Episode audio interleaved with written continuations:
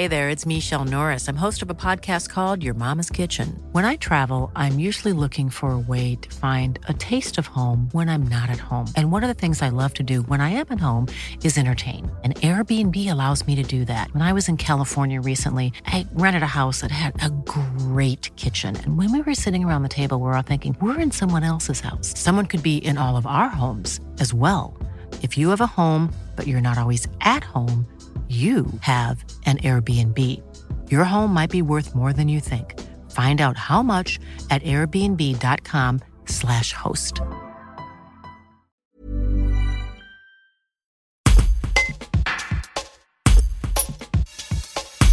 Quentin Gauthier étudie dans une école de cinéma à Villeurbanne. Il passe son confinement chez ses parents à Vaumilieu, triste de ne pas pouvoir profiter des salles obscures. Un reportage de Jules Bourgoin.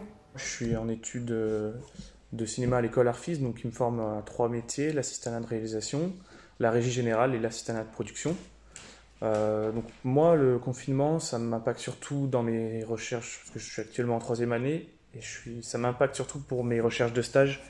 Euh, les entreprises prennent beaucoup moins de monde, euh, essayent de restreindre les équipes sur le plateau à cause des, des distanciations sociales, des mesures de, de sécurité à prendre, donc c'est un coût important quand même.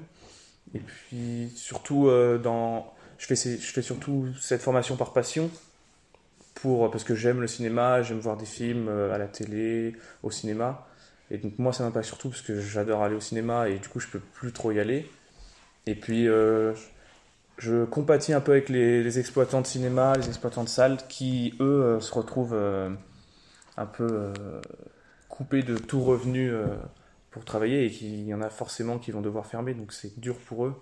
Et même pour les petits films indépendants qui, qui avaient réussi peut-être à avoir euh, une sortie en salle et qui du coup, à la fin du confinement, se retrouveront un peu euh, éjectés de ce programme et qui seront plus en salle, ce sera une perte énorme pour les films et les, surtout les, les sociétés de production qui sont derrière et qui donnent tout à chaque fois pour faire un film.